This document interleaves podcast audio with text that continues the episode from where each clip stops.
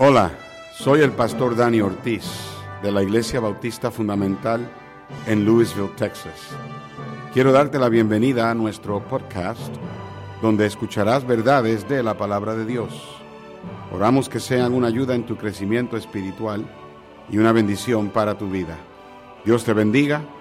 Esperamos que disfrutes el mensaje de la palabra de Dios. Si no tiene una Biblia, puede mirarlo aquí en la pantalla tendremos los versos de la palabra de Dios. Deuteronomio capítulo 4, ahora pues, oh Israel, oye los estatutos y decretos que yo os enseño para que los ejecutéis y viváis, y entréis y poseáis la tierra que Jehová, el Dios de vuestros padres, os da. Todos. No añadiréis a la palabra que yo os mando, ni disminuiréis de ella para que guardéis los mandamientos de Jehová, vuestro Dios, que yo os ordeno. Vuestros ojos vieron lo que hizo Jehová con motivo de Baal peor, que a todo hombre que fue en pos de Baal peor destruyó Jehová, tu Dios, de medio de ti. Mas vosotros que seguisteis a Jehová, vuestro Dios, todos estáis vivos hoy. Mirad, yo os he enseñado estatutos y decretos como Jehová mi Dios me mandó, para que hagáis así en medio de la tierra en la cual entráis, para tomar posesión de ella. Guardadlos, pues, y ponerlos por obra, para que esta es vuestra sabiduría y vuestra inteligencia ante los ojos de los pueblos, los cuales oirán todos estos estatutos y dirán, ciertamente pueblo sabio y entendido, nación grande es esta.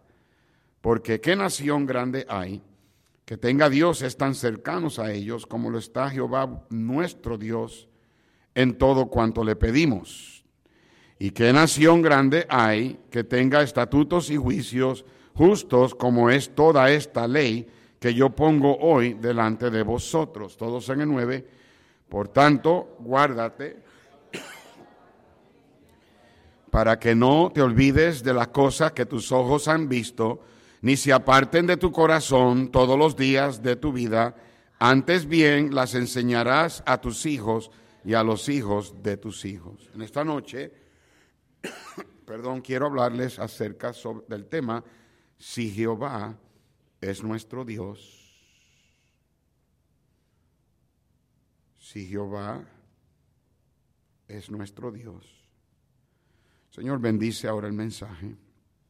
Dame claridad de mente. Controla mis pensamientos. Te pido que me ayudes ahora a, centrar mi atención en ti, en lo que tú has puesto en mi corazón decir, en lo que tú me has dicho que escribas, para ayudarle a tu pueblo esta noche. Saca de mi mente cualquier distracción y ayúdame ahora, Señor, a estar completamente en tono contigo. Y permite que el pueblo de Dios, su corazón, esté en tono contigo para que podamos oír tu voz. Usa el mensaje para volver de nuevo a,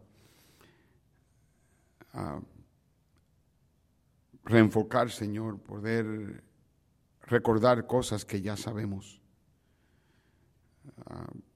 a, poner nuestros pies en, el, en la senda correcta.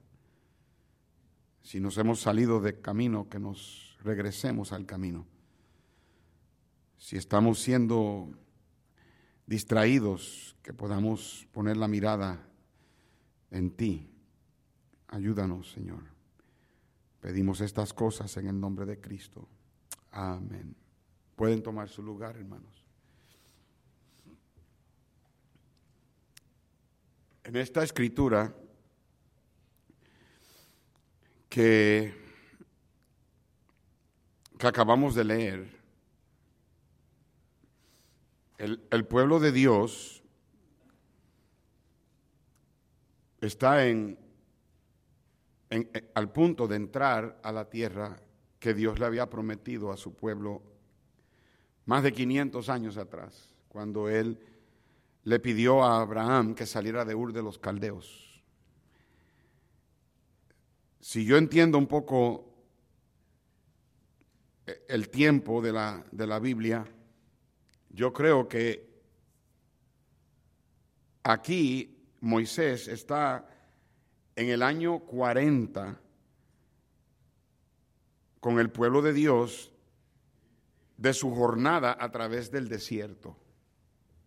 Recordemos que cuando Moisés sacó a Israel de Egipto y los trajo a la tierra a la entrada de la tierra prometida, ellos en lugar de entrar se desanimaron, dudaron el poder de Dios, la palabra de Dios y Dios los puso a dar vueltas en el desierto 40 años.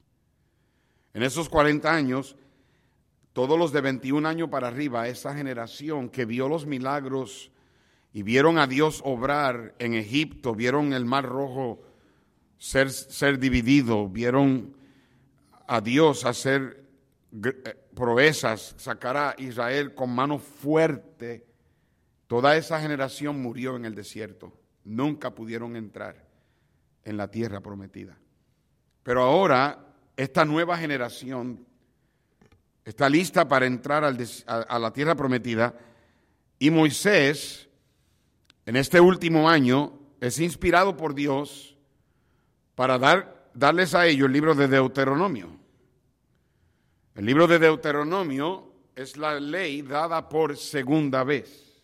La misma ley que Dios le había dado a Moisés años atrás, 40 años atrás, se la está dando ahora otra vez al pueblo, mayormente por el beneficio de la nueva generación que nunca vieron los milagros, que, no, que, nacieron en el desierto prácticamente, que, que no vieron el mar rojo dividido, que solamente sabían de eso porque lo habían escuchado, se lo habían contado.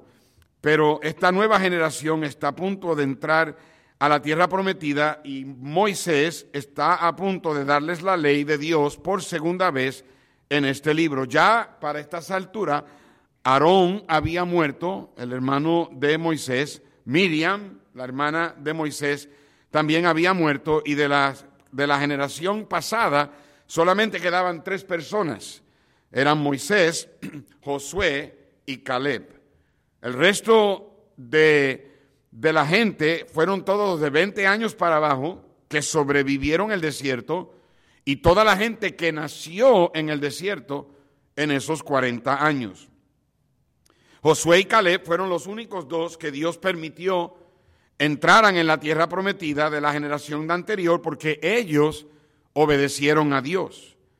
Moisés lamentablemente no iba a entrar a la tierra prometida porque Dios le quitó la oportunidad a Dios a, en cierto, cierto aspecto, castigó a Moisés por haberse dejado ah, indignar y haber dejado que su espíritu se, se enojara contra el pueblo, haber hablado precipitadamente contra el pueblo de Dios. Y Dios le dijo a Moisés, por esa razón no te voy a dejar entrar en la tierra prometida, nada más te voy a dejar que la veas. Claro, Moisés sabemos que pisó la tierra prometida, en su cuerpo celestial cuando él puso pie sobre ella, sobre la tierra, sobre el monte de la transfiguración, cuando Cristo se transfiguró y Elías y Moisés se, pararon junto al Señor Jesucristo. Ah, pero por lo menos Moisés le fue permitido ver la tierra prometida. Él trató y le pidió al Señor que reconsiderara, pero Dios le dijo, no me hables más de este asunto y Dios mató a Moisés en el monte y enterró su cuerpo. Ah, Dios es el único que sabe dónde el cuerpo de Moisés quedó enterrado. En una ocasión Satanás quiso pelear por el cuerpo de Moisés, pero obviamente mm, ah, no lo pudo obtener. Moisés en este libro está dándole, aparte de darle la segunda ley, le está dando las instrucciones necesarias para ellos entrar conquistar la tierra que Dios le había prometido a Abraham, que se la daría a él y a su descendencia por generaciones perpetuas. Pero no solamente eran instrucciones para conquistar la tierra, sino que también eran pautas, eran ah, ah, estatutos, decretos que él les estaba dando a ellos para que ellos pudieran heredar las promesas que Dios les había hecho, los estatutos y decretos que garantizaban el éxito y las bendiciones de Dios sobre la tierra.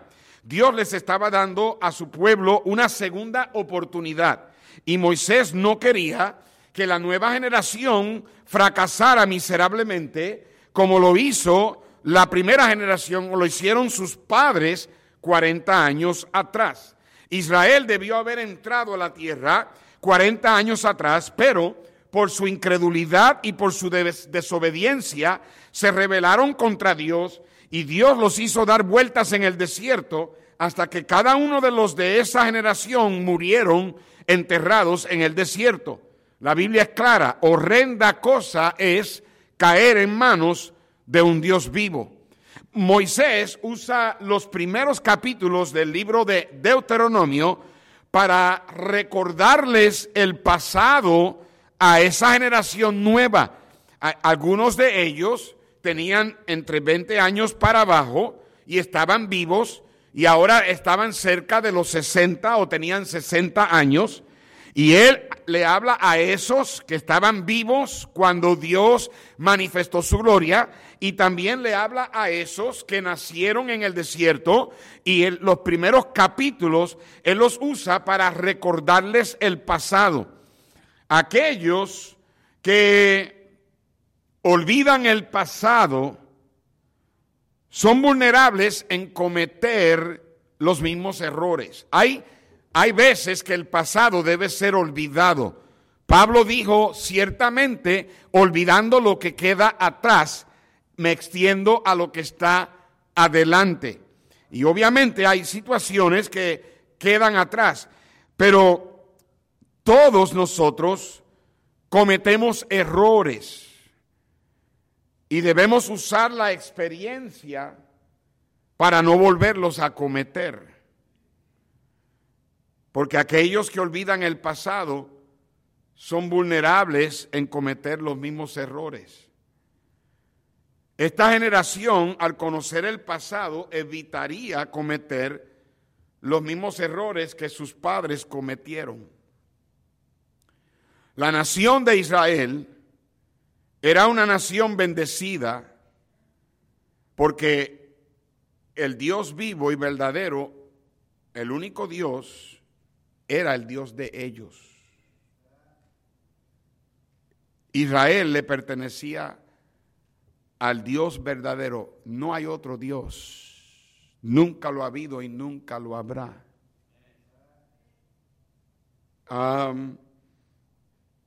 Todos los dioses de los egipcios eran falsos.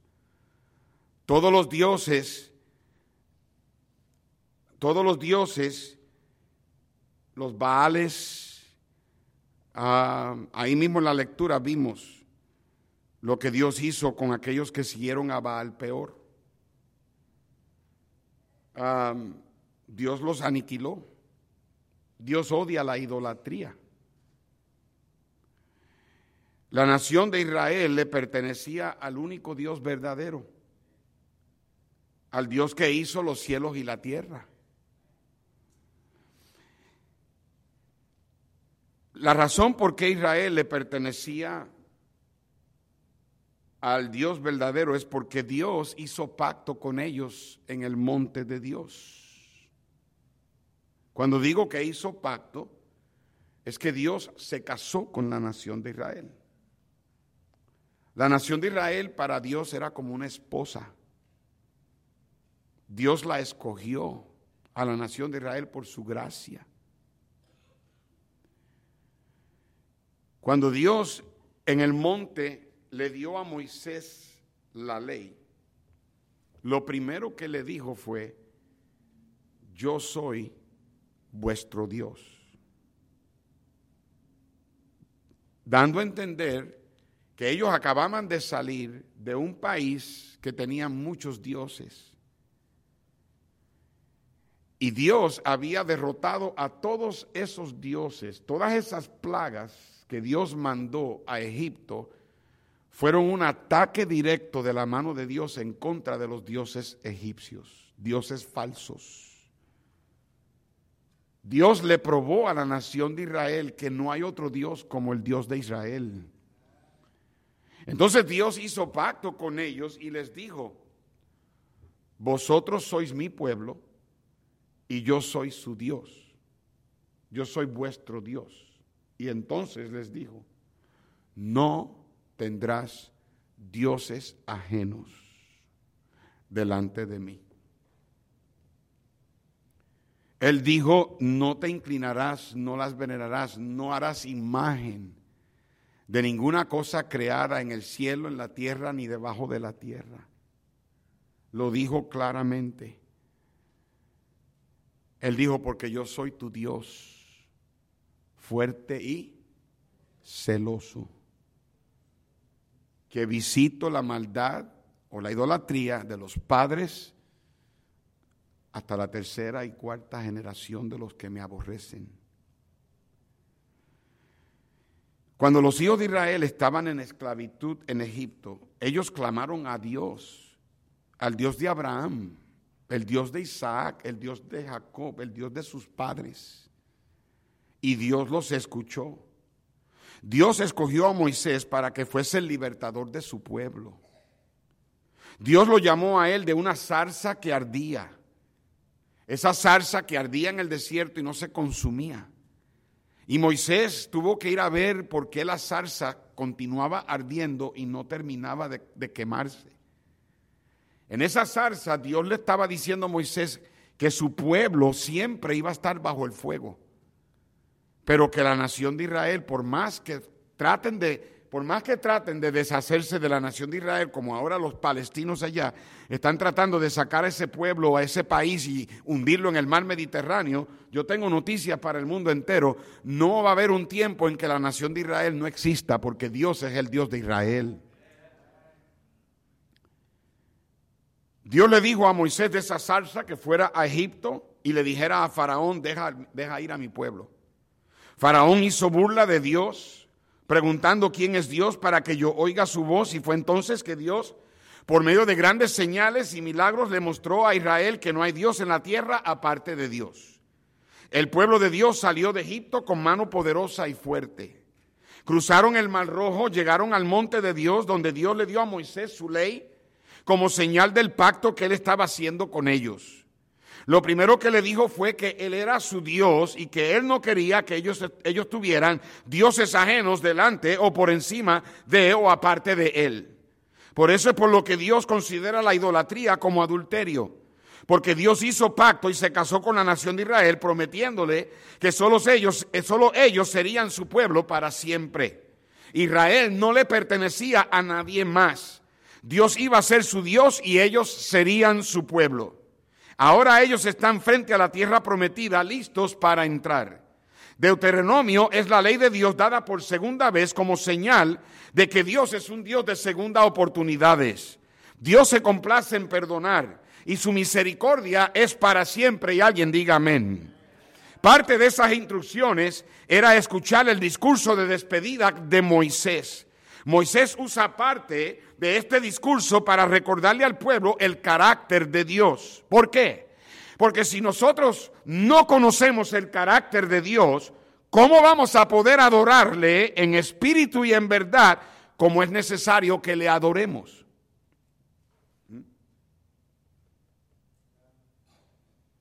Hay tres cosas que Moisés le dice a su pueblo que nosotros haríamos bien en aplicar a nuestras vidas. Número uno, si Jehová es nuestro Dios, cuando Él habla, escúchale. Alguien dijo, para crecer necesitamos a Dios, necesitamos el alma y necesitamos la palabra. Pablo lo dijo de esta manera en Romanos. La fe viene por el oír y el oír por la palabra de Dios.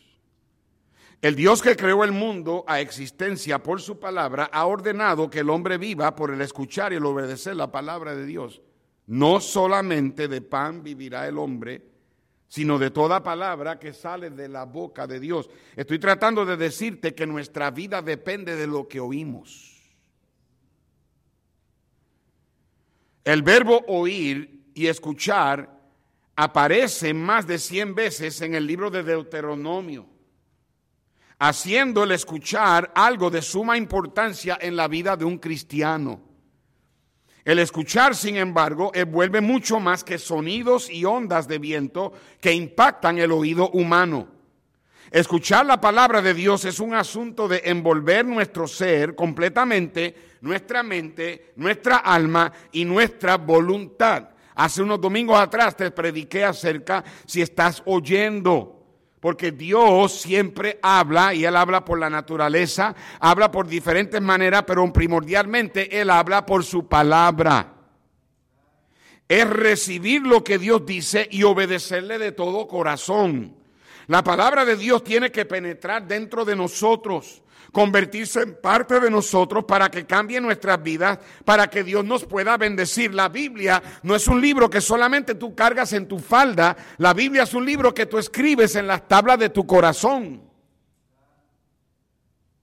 Por eso Cristo cuando predicaba decía, hey, el que tiene oídos para oír, ¿qué? Oiga, porque hay gente que tiene oídos y no oye. Juan se la dijo esa frase eh, eh, más o menos la misma frase, a las siete iglesias en Asia, en Asia Menor, en el libro de Apocalipsis, cuando él dijo, el que tiene oído, oiga lo que el Espíritu le dice a las iglesias. Como que Dios está tratando de decirnos que si Él es Dios, que le escuchemos cuando Él habla. El escuchar y obedecer la palabra de Dios era la forma de vida del pueblo de Israel. El escuchar era esencial para el pueblo de Dios poder tener las bendiciones en la, en la tierra que iban a heredar. Cuando Él habla, Él pone frente a nosotros la vida o la muerte. Lo vimos en nuestro pasaje. Vaya conmigo a Deuteronomio capítulo 30, comenzando con el verso 15. Dice la palabra de Dios, mira, yo he puesto delante de ti hoy la vida y el bien, la muerte y el mal. Porque yo te mando hoy que ames a Jehová tu Dios, que andes en sus caminos y guardes sus mandamientos, sus estatutos y sus decretos, para que vivas y seas multiplicado y Jehová tu Dios te bendiga en la tierra a la cual entras para tomar posesión de ella. Mas si tu corazón se apartare y no hieres, y te dejares extraviar y te inclinares a dioses ajenos y, y les sirvieres, yo he puesto hoy, ah, perdón, yo protesto hoy, os protesto hoy que de cierto pereceréis, no prolongaréis vuestro día sobre la tierra donde vais, pasando el Jordán para entrar en posesión de ella. A los cielos y a la tierra llamo por testigos hoy contra vosotros, que os he puesto delante la vida y la muerte, la bendición y la maldición, escoge pues la vida para que vivas tú y tu descendencia, amando a Jehová tu Dios, atendiendo a su voz, siguiéndole a Él, porque Él es vida para ti y prolongación de tus días, a fin de que habites sobre la tierra que juró Jehová a tus padres, Abraham, Isaac, Jacob, que les había de dar. ¿Alguien está escuchando esta noche? ¿Cómo nosotros respondemos a lo que Él dice? Determina el resultado. En el libro de Levítico, míralo en la pantalla, en el capítulo 18, verso 5, dice, por tanto, guardaréis mis estatutos y mis ordenanzas, las cuales haciendo el hombre vivirá en ellos, yo, Jehová. En otras palabras, lo que Dios está diciendo es que si Dios es nuestro Dios, entonces cuando Él habla, escúchale. En eso está tu vida, mi vida. El énfasis en Deuteronomio 4, 1 y 2 es no solamente lo que Dios nos dice, sino también la razón por qué lo dice. Mira Deuteronomio capítulo 4, versículo 1 y 2, nuestro texto. Ahora pues, oh Israel, oye los estatutos y decretos que yo os enseño para que los ejecutéis y viváis y entráis y poseáis la tierra que Jehová, el Dios de vuestros padres, os da. Verso 2, no añadiréis a la palabra que yo, os mando, ni disminuiréis de ella para que guardéis los mandamientos de Jehová vuestro Dios que yo os ordeno. Tal vez eso fue lo que Cristo quiso decir en Juan 15, 14 y 15, donde dice la Biblia, Juan 15, 14, vosotros sois mis amigos si hacéis que lo que yo os mando. Verso 15, ya no os llamaré siervos, porque el siervo no sabe lo que hace su Señor, pero os he llamado amigos porque todas las cosas que oí de mi Padre os las he dado a conocer. Un esclavo no se le dice por qué hace lo que hace. Pero nosotros no somos esclavos, nosotros somos sus hijos. La obediencia a la palabra de Dios no solo le daría vida al pueblo, sino que también le daría la victoria sobre el enemigo. ¿Por qué? Porque como, ¿cómo iban ellos a conquistar a sus enemigos si no estaban obedeciendo al que les podía dar la victoria? Si Jehová es nuestro Dios, entonces cuando Él habla, escúchale. Muchos cristianos quieren a Dios solo cuando están en aprietos, pero no quieren obedecer su palabra.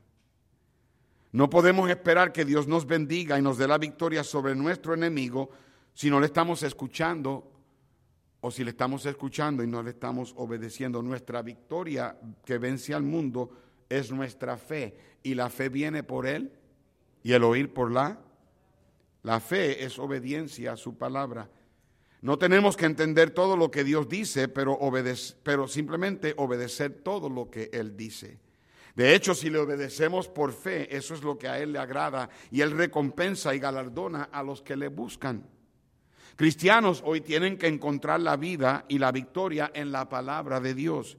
Si Dios habla, escúchale obedécele. Moisés advirtió de no añadirle o no quitarle a la palabra de Dios y que sea una advertencia para nosotros torcer la Biblia, obviamente para nuestra propia conveniencia. Hay muchos cristianos hoy que manipulan y tuercen las escrituras, sacan textos fuera de contexto para formar un pretexto y es simplemente una excusa ya sea para justificar una falsa doctrina o justificar un mal comportamiento. La Biblia se interpreta sola. El mejor comentario de la Biblia es la Biblia. La Biblia no necesita que usted la trate de explicar. La Biblia solamente necesitamos simplemente escucharla, leerla, obedecerla y dejar que nos guíe nuestras vidas. Es clara. Si Jehová es nuestro Dios, cuando Él habla, escúchale. Número dos, si Jehová es nuestro Dios, si Él es santo, témele. El pecado persistente de Israel era la idolatría, las prácticas inmorales que le acompañaban. Mientras ellos vivieron en Egipto, los judíos probaron un poco la vida idólatra de los egipcios. De vez en cuando la practicaron en su jornada en el desierto. Mire hermano, es bien difícil estar en el mundo y que si no tenemos cuidado no se nos peguen las malas costumbres del mundo. Muchas iglesias hoy día son mundanas. Y es simplemente por el hecho de que vivimos en este mundo y se nos hace fácil. El mundo tiene una manera de apelar, el mundo eh, tiene deleite. No hay manera de poder competir con el mundo en cuanto a la diversión, porque la diversión y lo que el mundo provee es pasajero, no dura. El que hace la voluntad de Dios permanece para siempre. Pero es bien difícil no estar en el mundo y que de momento no se nos pegue algo del mundo. Al pueblo de Israel se le hizo bien fácil que se, le, que se le pegaran ciertas costumbres de los idólatras en Egipto y por eso fue que cuando Moisés se tardaba en el monte, le dijeron a Aarón, haznos dioses. Y Aarón pidió por las prendas y de momento las metió en el fuego y supuestamente él dice, salió ese becerro. Y el pueblo se levantó a bailar y a danzar, así como hacían los egipcios, y empezaron a fornicar y a desnudarse y todo, y a adorar a ese becerro cuando Moisés llegó con las tablas de la ley en su mano. El pueblo se había desenfrenado.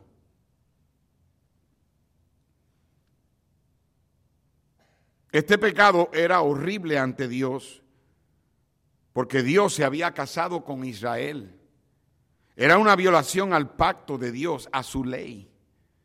Dios finalmente le quitó ese pecado a Israel por medio del cautiverio en Babilonia a través de la historia de Israel, el pecado que más persistía era la idolatría. Siempre que querían, querían hacer como las naciones alrededor y querían ser como las naciones alrededor y querían adorar dioses como las naciones alrededor. Y Dios tenía que tratar constantemente y tratar constantemente con la nación de Israel, dejándoles saber que, eh, verdad, que ellos estaban violando su pacto hasta que por fin a la nación del norte Dios, Dios permitió que los asirios los conquistaran y la nación del sur de Judá los metió en Babilonia por 70 años como esclavos.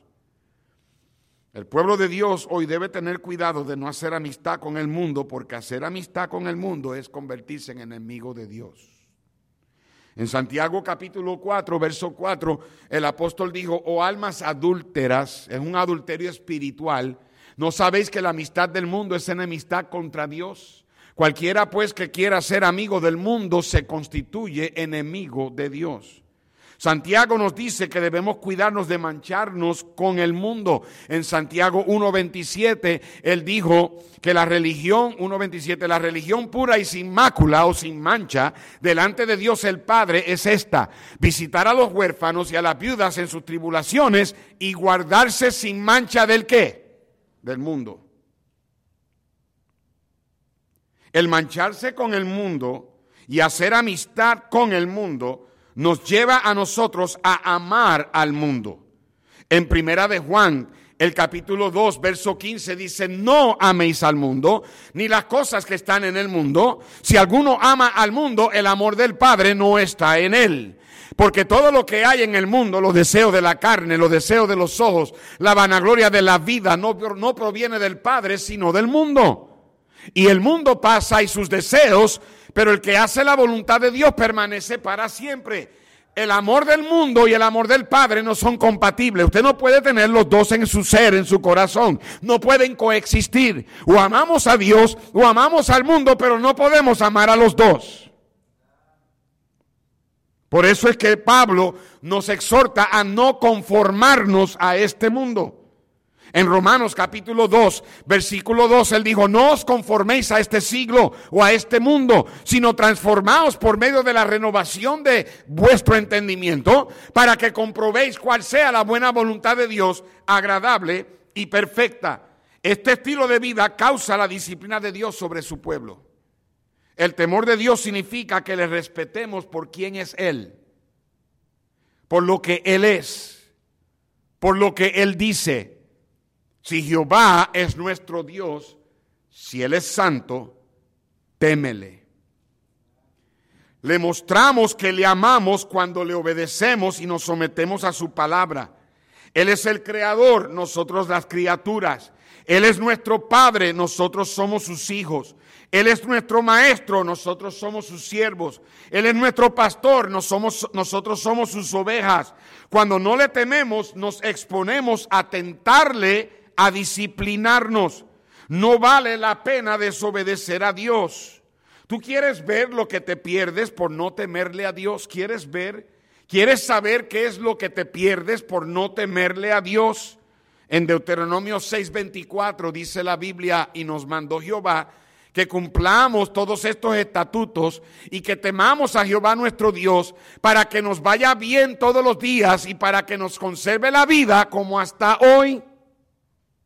¿A cuánto le gustaría que le fuera todo bien todos los días? En el Salmo capítulo 25, verso 12, ¿quién es el hombre que teme a Jehová? Él le enseñará el camino que ha de escoger. En el Salmo 31, verso 19, cuán grande es tu bondad que has guardado para los que te temen, que has mostrado a los que esperan en ti delante de los hijos de los hombres. En Salmo 34, verso 9 dice, temed a Jehová, vosotros sus santos, pues nada falta a los que le temen. ¿Te das cuenta de lo que nos perdemos? En el Salmo 112, versos 1 al 3, bienaventurado el hombre que teme a Jehová y en sus mandamientos se deleita en gran manera. Su descendencia será poderosa en la tierra. La generación de los rectos será bendita. Bienes y riquezas hay en su casa y su justicia permanece para siempre. En el Salmo 145, verso 19, cumplirá el deseo de los que le temen, oirá a sí mismo el clamor de ellos y los salvará. En Proverbios 1.7 dice, el principio de la sabiduría es el temor de Jehová. Los insensatos desprecian la sabiduría y la enseñanza. En, en, Isaías 33, verso 6 dice, y reinarán en tus tiempos la sabiduría y la ciencia y la abundancia de salvación. El temor de Jehová será su tesoro. En Hebreos capítulo 12, verso 28 y 29 dice así que, recibiendo nosotros un reino inconmovible, tengamos gratitud y mediante ella sirvamos a Dios agradándole con temor y reverencia, porque nuestro Dios es Dios que fuego consumidor. Dije número uno, si Jehová es nuestro Dios, entonces cuando Él habla, escúchale. Si Jehová es nuestro Dios, número dos, si Él es santo, témele. Y número tres, si Jehová es nuestro Dios, si Él es sabio, aprende de Él. La palabra de Dios es la revelación de la sabiduría de Dios. Para poder conocerle tenemos que aprender de Él. El diablo tiene su sabiduría porque el diablo imita todo lo que Dios hace. La Biblia habla de la sabiduría del diablo diabólica que es sensual, demoníaca, mundana. La palabra sabiduría tiene que ver con carácter, no con inteligencia. Escúchame, si no, si no escuchas otra cosa, escucha esto y, regresa a dormir. La palabra sabiduría tiene que ver con carácter, no con inteligencia. Tú puedes ser inteligente y no ser sabio. Y tú puedes ser sabio y no ser inteligente. La sabiduría es la manera correcta de poner en práctica el conocimiento de Dios. ¿Por qué era de tanta importancia para Israel aprender de Dios? Bueno, primeramente garantizaba el éxito de Dios sobre ellos cuando entraran en la tierra garantizaba sus bendiciones en Deuteronomio capítulo 4, verso 5, nuestro texto primordial o ah, principal dice, mirad, yo os he enseñado estatutos y decretos, como Jehová mi Dios me mandó, para que hagáis así en medio de la tierra en la cual entráis para tomar posesión de ella. Pero no solamente le daba la victoria, sino que también sería de testimonio a las naciones alrededor. En el verso 6 al verso 8, guárdalos o guardadlos pues y ponedlos por obra, porque esta es vuestra sabiduría y vuestra inteligencia ante los ojos de los pueblos, los cuales oirán todos estos estatutos y dirán, hey, ciertamente pueblo sabio y entendido, nación grande es esta. Porque ¿qué nación grande hay que tenga dioses tan cercanos a ellos? como lo está Jehová nuestro Dios en cuanto todo le pedí, en cuanto ah, le pedimos. ¿Y qué nación grande hay que tenga estatutos y juicios justos como es toda esta ley que yo pongo hoy delante de vosotros? Los paganos usaban la hechicería y obtenían la dirección de sus dioses falsos haciendo espiritismo, santería. Cuando la gente alrededor viera que Israel le oraba a Dios y que Dios los guiaba y les daba la victoria, ellos iban a darse cuenta de que el Dios de Israel era el Dios verdadero. Eso es lo que necesitamos hoy. Mostrarle a este mundo que vale la pena obedecer a Dios. No tenemos ni que argumentar con ellos.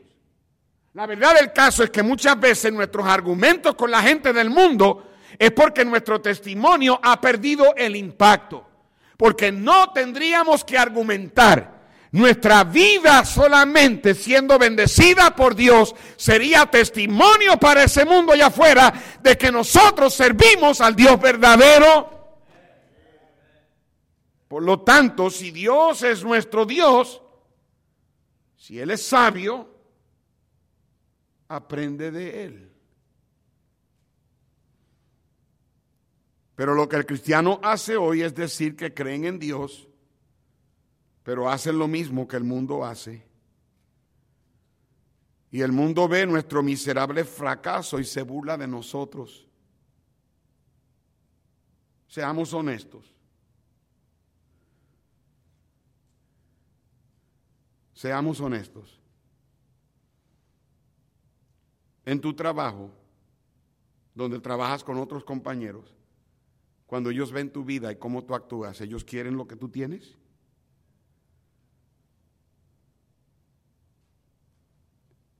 En tu escuela. Ustedes jóvenes aquí que van a la escuela, vienes a esta iglesia, a veces hasta cantas especiales, pero esos jóvenes amigos tuyos quieren lo que tú tienes.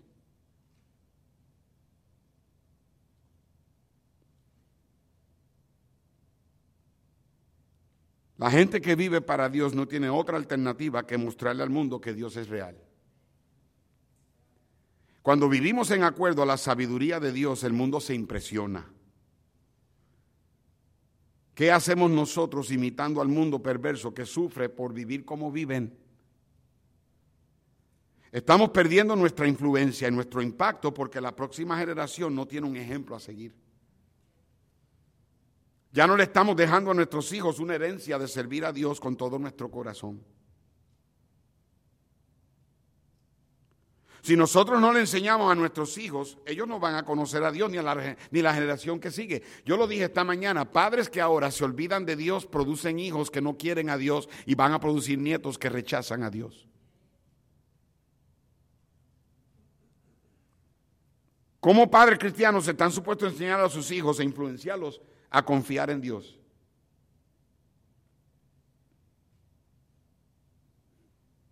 ¿Cómo lo hacemos? ¿Cómo es que ustedes padres pueden enseñarle a sus hijos e influenciarlos a que confíen en Dios?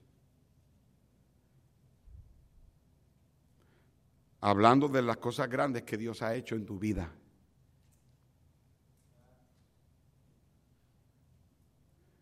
Diciéndoles de las oraciones contestadas. ¿Cuándo fue la última vez que ustedes padres oraron y tus hijos vieron que Dios te escuchó?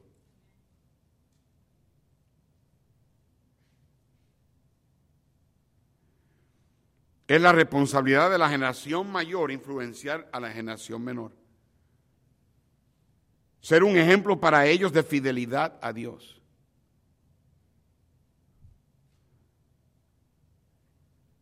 Si el Señor no viene antes de yo cumplir los 70 años que la Biblia da a una persona, Dice la palabra de Dios que nuestros días son 70 años y si, vivimos hasta los 80 son los más robustos y después de los 80 estás viviendo en bono. ¿Verdad, papi? ¿Verdad, mami?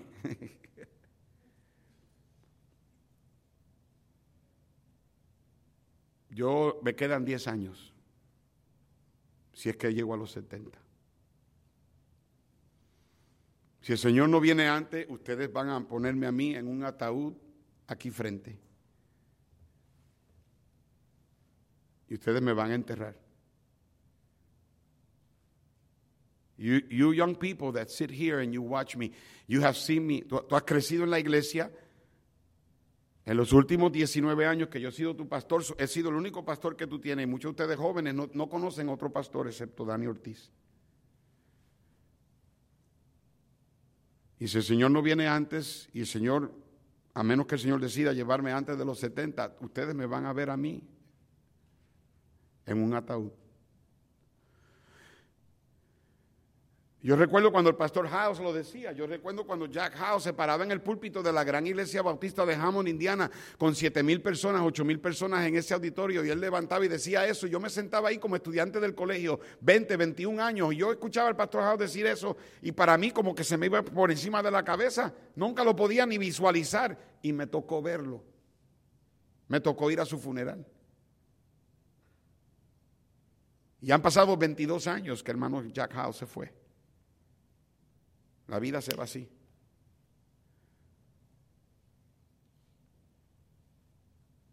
Mañana mismo, cuando yo me suba al avión que voy para, ¿dónde es que yo voy? A ver. Um, mañana, cuando yo me suba en el vuelo 2581 de la American Airlines que va para Milwaukee, Wisconsin, y voy a predicar allá el, para el pastor Jason Reynolds, Estaré predicando una conferencia de avivamiento allá. Puede que mañana, cuando yo me suba al avión y ustedes escuchen en las noticias que el vuelo 2581 se estrelló, a lo mejor ya mañana me voy y hagan fiesta. Bueno, la verdad del caso es que yo tengo mejores probabilidades de sobrevivir en ese avión que lo que tengo manejando en la Main Street de Louisville. Especialmente cuando hay tantos diáconos manejando. o esposas de diáconos.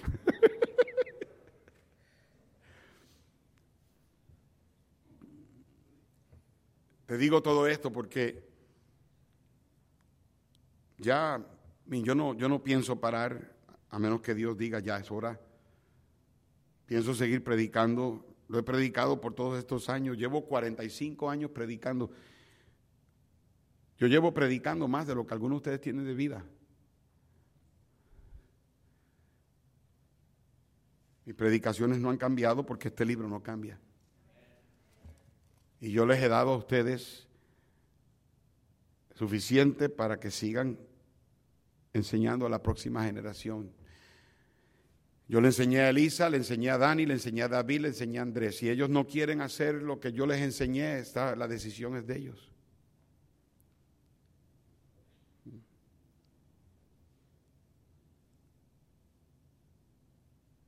Ustedes padres van a tener que entender el único poder que tú tienes es el poder de influencia. Lo que tú haces es un ejemplo y es un testimonio. Y si tú eres de los que le enseñas a tus hijos un doble estandarte, si tú estás en este nivel y debes estar aquí y estás aquí, tus hijos nunca van a subir más alto del nivel tuyo. Para el tiempo que tus hijos lleguen a donde tú estás, tal vez ni estén donde tú estás. Si Dios es nuestro Dios, entonces cuando Él habla, escúchale. Si Dios es nuestro Dios, entonces cuando, si Él es santo, témele. Y si Dios es nuestro Dios, si Él es sabio, aprende de Él.